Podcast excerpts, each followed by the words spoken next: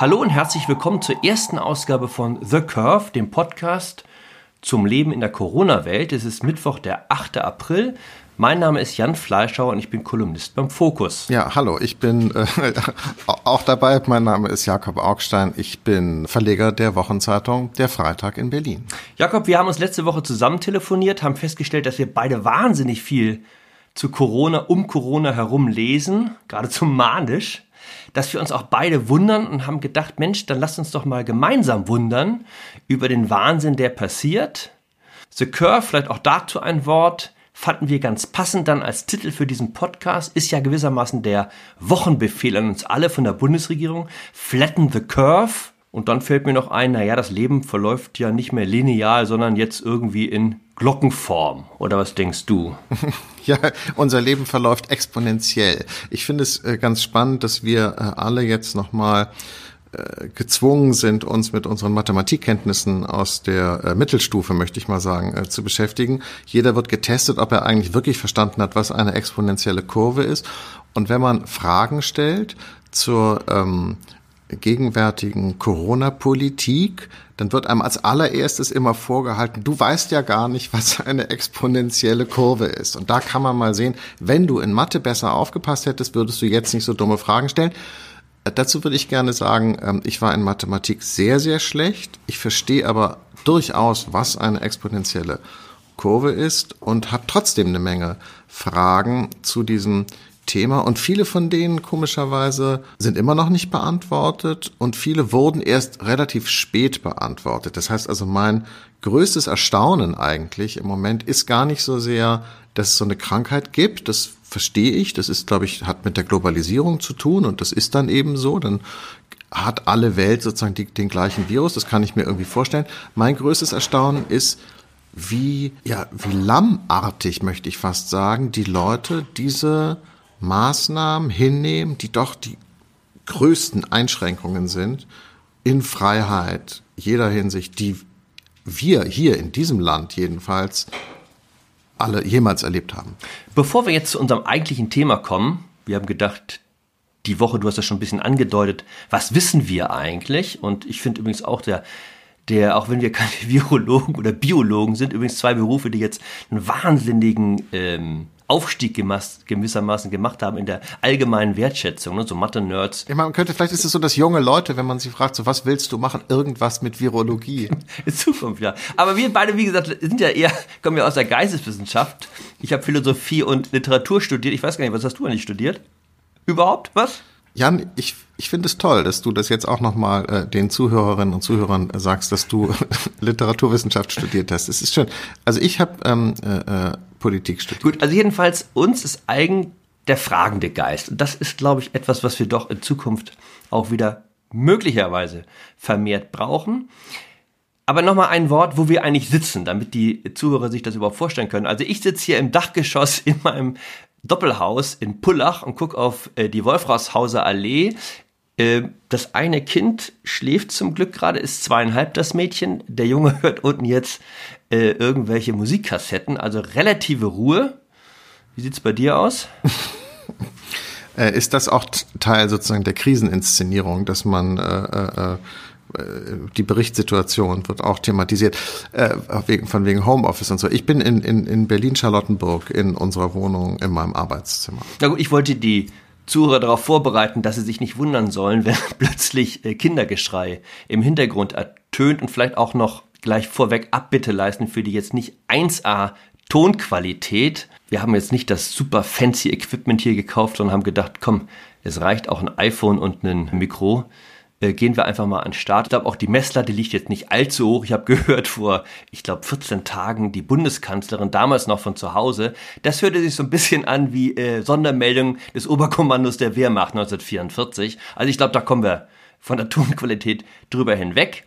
Ja, die Zahlen. Was wissen wir eigentlich? Du hast, glaube ich, letzte Woche bei Maischberger gesessen und hast so einen kleinen Disput, will ich es mal nennen, gehabt mit einem der dort verfügbaren Virologen über Infektionszahlen, das ist ja im Grunde die Kennzahl, die uns jetzt genannt wird. Also wenn die Bundeskanzlerin gefragt wird, wann uns die Freiheitsrechte wieder zurückgegeben werden, sagt sie, naja, diese äh, Verdoppelungsquote des Virus, die muss dann schon so bei 12, 14 Tagen liegen. Das ist ja so eine mathematische Genauigkeit und auch Zuverlässigkeit, die das ausströmt. Und dann habe ich, und das geht dir, glaube ich, genauso mal nachgeguckt und nachgeforscht, wie ist denn das eigentlich mit diesen Zahlen, wie kommen die zustande? Und je mehr man guckt, umso unklarer wird's, oder? Ja, ich meine, nun muss man natürlich sagen, also ich wäre jetzt auch ungern in der Rolle dieser Politiker, die ähm, versuchen müssen, da das Staatsschiff durch diese merkwürdige Virensee zu steuern. Aber andererseits finde ich es dann doch interessant, dass selbst bei uns, also selbst in unserer Gesellschaft, die ja vergleichsweise offen ist und wo man doch ein hohes Maß an Transparenz erwarten kann, ich inzwischen das Gefühl habe, sie erzählen einem nicht alles. Oder das, was sie einem erzählen, ist so inkonsistent und so unschlüssig, dass sie eigentlich das selber merken müssten. Und dann fühlt man sich doch irgendwie so an der Nase herumgeführt. Also mir wäre es deutlich lieber, ich, ich hätte irgendwie das Gefühl, ich werde, man sagt mir klar, was los ist, dann verstehe ich die Dinge auch besser. Und zum Beispiel diese Ansage der Bundeskanzlerin, äh, wobei ich jetzt gar nicht so schlimm finde, dass sie sich bei den Zahlen selber dann korrigiert hat. Das finde ich normal. Das ist halt so, weil das ist alles im Fluss und die wissenschaftlichen äh, Erkenntnisse sind eben noch nicht so gefestigt. Deshalb hat sie ja erst gesagt, die Maßnahmen können gelockert werden, wenn sich die Zahl der Infizierten alle zehn Tage verdoppelt, dann hieß es alle zwölf Tage, jetzt heißt es alle 14 Tage. Aber das ist mir eigentlich egal, das ist dann halt so. Das, damit käme ich schon klar. Ich komme aber mit dem Prinzip nicht zurecht, denn äh, wenn man sagt, die schlimmsten, schwerstwiegendsten Eingriffe in unsere aller Freiheit, in unsere Wirtschaft und so weiter hängen davon ab, dass die Zahl der Infizierten sich alle zwölf Tage, sagen wir jetzt mal, verdoppelt. Da würde ich natürlich zuerst mal sagen, naja gut, aber wir wissen ja gar nicht, wie viele Leute infiziert sind. Wir wissen ja das nur daher, wie viel wir testen. Und nun wird ja die Testkapazität permanent ausgeweitet. Das heißt also, je mehr man testet, desto mehr kann man natürlich auch die Infizierten überhaupt feststellen. Das ist ein bisschen so wie mit der Kriminalitätsstatistik der Polizei. Nicht? Ich mhm. meine, je mehr Polizisten du rausschickst, desto mehr Straftaten nimmst du auf und je weniger du rausschickst, desto weniger. Das hat aber mit der realen Kriminalität natürlich gar nichts zu tun, sondern eigentlich zeigt auch dieses Testen vor allen Dingen erstmal bei einer Pandemie, sagt es was aus über die Aktivität der Tester. Und davon abhängig zu machen, äh, äh, ob die ganzen Läden offen haben und ob die Leute alle arbeitslos werden, das finde ich so ein bisschen bizarr. Und ehrlich gesagt, wenn man fragt, Freunde, äh, erklärt mir das mal, dann kriegt man auch gar keine zufriedenstellende Antwort. Gibt einen sehr interessanten Aufsatz eines Stanford-Forschers, auch Virologe natürlich, John Ioannidis. Thomas Friedman hat den ausführlich zitiert in der New York Times der sagt, dass wir möglicherweise die Sterblichkeitsrate, und die geht es ja im Ernst, deutlich überschätzen. Er verweist auf das für Virologen perfekte Beispiel einer geschlossenen, getesteten Gesellschaft, in diesem Fall zwangsweise getestet, nämlich die Passagiere der Diamond Princess dieses Kreuzfahrtschiffes, von denen sich, glaube ich, 700 infiziert hatten und von denen wiederum sieben am Ende verstorben waren, also eine Mortalitätsrate in diesem Fall von 1%. Und Ioannidis sagt, wenn wir das umlegen auf die Altersstruktur zum Beispiel Amerikas, auf dem Kreuzfahrtschiff ist das ja ein bisschen verzerrt, weil da sehr viel alte Menschen, wie wir ja wissen, vor allen Dingen ihren Urlaub verbringen. Also wenn wir das umlegen auf die Altersstruktur einer westlichen Gesellschaft wie Amerika, dann kommen wir wahrscheinlich zu Mortalitätsraten von 0,2, 0,3, 0,5 Prozent. Also jetzt gar nicht so dramatisch viel höher als bei einer besonders schwer laufenden Grippeepidemie. Mhm. Ein anderes Beispiel, was ich gesehen habe vom Wochenende, glaube ich, das zeigt, dass wir also bei den Zahlen ziemlich rumstochern und möglicherweise dramatisch über- oder unterschätzen, kommt aus Dänemark. In dem Fall hat man jetzt mal Bluttests, in diesem Fall ich glaube, es waren 1000 Bluttests, mhm. daraufhin untersucht, ob sich schon Antikörper gebildet hatten. Und bei 2,7 Prozent dieser Bluttests hat man Antikörper auf Covid-19 festgestellt. Das heißt, dass nach diesem Beispiel vermutlich Minimum 2,7 Prozent der dänischen Bevölkerung schon das Virus durchlitten hatten. Diese Zahl umgelegt auf Deutschland würde bedeuten, dass wir nicht 100.000 Infizierte haben, wie es im Augenblick vom Robert Koch Institut gemeldet wird, sondern tatsächlich über 2 Millionen. Und da sieht man, wie wahnsinnig schwankend die Zahlen sind. Also ähm, sowohl was die Infektionsraten angeht, als natürlich, und das ist uns ja noch viel mehr bekümmert und mhm. die Begründung ist für alles, was wir tun, die Sterblichkeitsrate. Die Frage, die ich natürlich habe, auch an dich ist, wenn man das zum Vorwurf macht, so ein bisschen machen wir es ja, ja, weiß ich nicht zum Vorwurf, aber uns darüber wundern, was soll aber andererseits eine Regierung tun, als mit den Daten arbeiten, die ihr nun mal, in diesem Fall das Robert Koch Institut, zur Verfügung stellt. Und natürlich sind im Hintergrund diese schrecklichen, schrecklichen Bildern einmal aus Italien ja. und andererseits aus Amerika. Ich tue mich damit eben sehr schwer. Ich tue mich sehr schwer damit, sozusagen unsere ganze, unser ganzes Leben, die ganze Gesellschaft äh, äh abhängig zu machen von den Bildern aus Bergamo. Denn ich halte es für möglich, und das habe ich gelesen, ich bin deshalb bin ich aber auch ein bisschen zurückhaltend, weil ich weiß es natürlich nicht. Ich kann es ja nur als Leser sagen, äh, es ist nicht das italienische Gesundheitssystem zusammengebrochen. Es ist das Gesundheitssystem äh, in der Region um Bergamo herum zusammengebrochen. Das ist natürlich ein großer Unterschied. Wenn wir uns aber sozusagen zu Geiseln von diesen Bildern aus Bergamo machen, die eine Momentaufnahme sind in einer total katastrophalen Situation, dann mag das zu vollkommen verzerrten auch ethischen Maßstäben führen. Denn das Eigenartige ist ja, dass wir alle in so einer Art ethischem Großdilemma stecken. Wir haben das Gefühl, man, wir müssen äh, uns kümmern um die besonders Gefährdeten, die, die besonders Schwachen, weil das sind die, die besonders von dieser Krankheit betroffen sind. Andererseits sind die Schäden, die sozusagen durch diesen Lockdown erzeugt werden, so massiv, dass da ja auch unfassbar viel Leid entsteht. Also das ethische Dilemma ist ja, wir wiegen das eine Leid gegen das andere auf. Was mich so ein bisschen stört, ist, wenn dann so gesagt wird, es geht ja nur um die Wirtschaft, ja, oder auch Helge Braun, äh, äh ähm, der Kanzleramtsminister da von Merkel, der dann in einem Interview gesagt hat, da muss die Wirtschaft zurückstehen. Ich meine, auch für einen Kanzleramtsminister ist das ja auch eine ganz schön armselige Äußerung, weil die Wirtschaft, das darf ich jetzt vielleicht auch als Linker mal sagen, das sind ja nicht irgendwelche abstrakten Konzerne oder so die Wall Street, sondern das sind halt Menschen, die jetzt arbeitslos werden und die dann äh, äh, in den Alkoholismus gleiten, in die Depression, die sich zu Hause mit ihren Frauen prügeln, die, äh, keine Ahnung, da, da entsteht ja Leid sozusagen. Wirtschaft sind Menschen und wenn die Wirtschaft zusammenbricht, brechen die Menschen zusammen. So, und das Leid wiegen wir auf gegen die Bilder aus Bergamo, obwohl wir aber gar nicht wissen, ob uns das hier so droht. Wir haben jetzt im Moment die Situation, dass in Deutschland diese ganze Zahl der Intensivbetten unfassbar erhöht wurde und ähm, äh, die stehen leer und die Ärzte warten auf den Ansturm der Kranken. Vielleicht kommt dieser Ansturm, vielleicht kommt er nicht. Das ist eine ganz merkwürdige Wette, die hier eingegangen wird und ähm,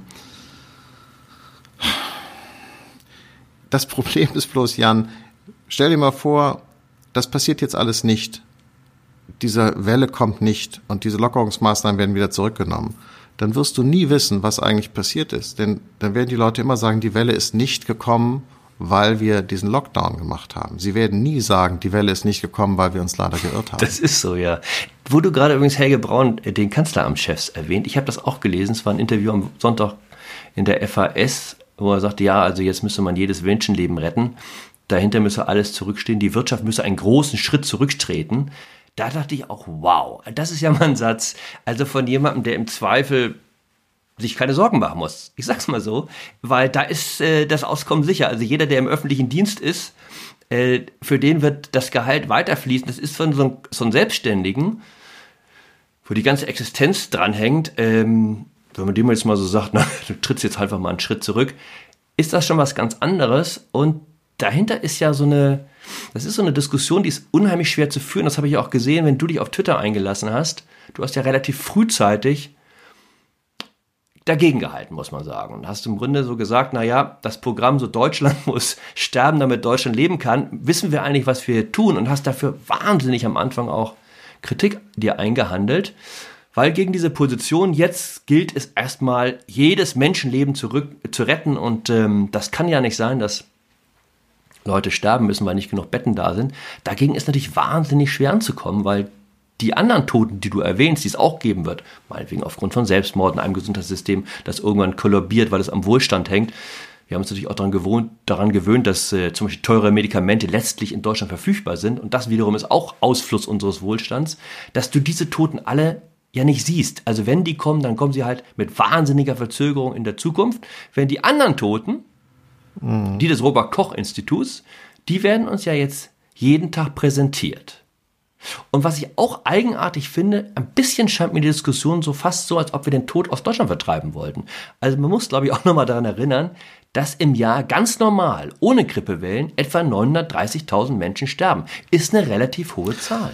Na klar, und ich meine, äh, wie gesagt, die Grippe 2017, 2018 äh, mit 25.000 Toten in, in, in einer Grippesaison, das kann man gerne mal umrechnen, was das dann am Tag bedeutet, hat überhaupt niemanden interessiert. Also ich meine, da hatten wir, und das war eine Krankheit, die ähm, junge Leute auch sehr stark getroffen hat, anders als äh, Covid-19, die ja nun hauptsächlich alte und Menschen mit Vorerkrankungen trifft trifft die normale Grippe sozusagen wirklich jeden und da warten wir sehr, sehr hohe Todeszahlen, also auch ungewöhnlich hohe Todeszahlen. Es war die schlimmste Grippewelle äh, seit 30 Jahren, aber es hat keine Headline-News gebracht. Ich habe das überhaupt nicht mitbekommen. Ich habe das jetzt im Rückblick erst sozusagen bei der Recherche, beim Lesen erfahren, dass ich Zeuge war einer Grippewelle, die so verheerend war wie, wie keine seit 30 Jahren mit so vielen Toten. Ich glaube deshalb, dass auch äh, Corona ist auch die erste echte Internet-Epidemie. Das ist auch die erste echte Internetkrankheit. Äh, vielleicht so ein bisschen wie damals äh, äh ja der Golfkrieg mit CNN äh, live berichtet hat und das sozusagen auch eine eine Revolution war in der in der Wahrnehmung von internationaler Politik oder von Kriegen, so ist das hier auch eine Revolution in der Wahrnehmung von einer Krankheit. Diese Krankheit wird auch über das Netz übertragen. Das muss man mal so formulieren. Hongkong-Grippe 1968, ich glaube eine Million Tote weltweit, war, wenn ich mich recht erinnere, Summer of Love, ja, der westlichen Welt ansonsten. Woodstock, äh, Riesenveranstaltung, ähm, eine Million Menschen gestorben. Hat trotzdem jede Art von Großveranstaltung gegeben, weil wir es gar nicht in der westlichen Welt überhaupt zur Kenntnis genommen hatten. Auch möglicherweise in der Tat, weil es Facebook, Instagram und Twitter nicht gab. Wir sind ja bei den Zahlen. Es gibt jetzt wirklich interessant in München zum ersten Mal den Versuch, sich der wirklichen infizierten Zahl zu nähern, in der man Zufallssample, eine, eine Zufallsgruppe testet, ob sie Antikörper entwickelt hat und darauf dann Rückschlüsse ziehen kann, Erstens, wie hoch ist der Durchseuchungsgrad in diesem Fall in München, einer Stadt, die vom Covid-19 ziemlich getroffen ist und daraus natürlich auch äh, Rückschlüsse ziehen kann insgesamt auf Deutschland. Man wird das dann in regelmäßigen Abständen wiederholen, um dann sehen zu können, zum allerersten Mal, wie sich dieser Virus in Deutschland verbreitet. Hätte ich gedacht, auf die Idee hätte man auch schon mal vorher kommen können, aber immerhin, gut. Weil, und das ist ja das große Problem viele Leute kriegen es gar nicht mit, ob sie infiziert sind, fallen schon mal total aus der Statistik raus.